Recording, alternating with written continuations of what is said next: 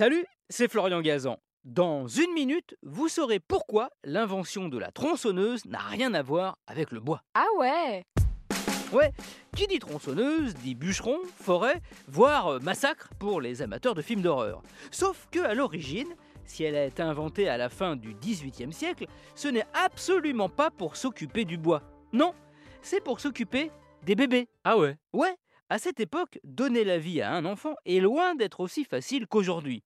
L'hygiène laisse à désirer, et à la moindre complication, la maman risque le décès. C'est pour ça qu'on évite la césarienne, car les risques d'infection sont alors très élevés.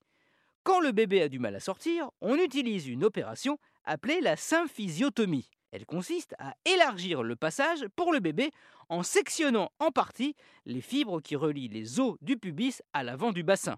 On fait ça au couteau, ce qui est long et surtout douloureux. Voilà pourquoi, en 1780, deux médecins accoucheurs écossais, John Etken et James Jeffrey, inventent un nouvel outil révolutionnaire. Ah ouais? Ouais, une sorte de scie à câble constituée d'une chaîne pourvue de dents, avec une poignée à chaque extrémité. On l'enroule alors autour de l'os pubien, et grâce à des va-et-vient, on réussit à sectionner vite et surtout avec précision. En 1830, un orthopédiste, Bernard Haime, perfectionne l'outil en donnant la possibilité à la chaîne de tourner sans fin.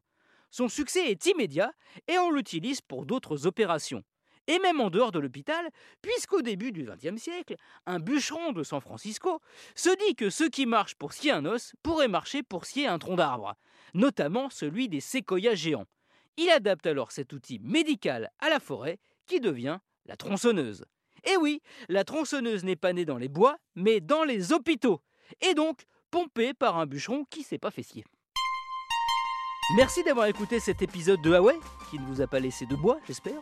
Retrouvez tous les épisodes sur l'application RTL et sur toutes les plateformes partenaires.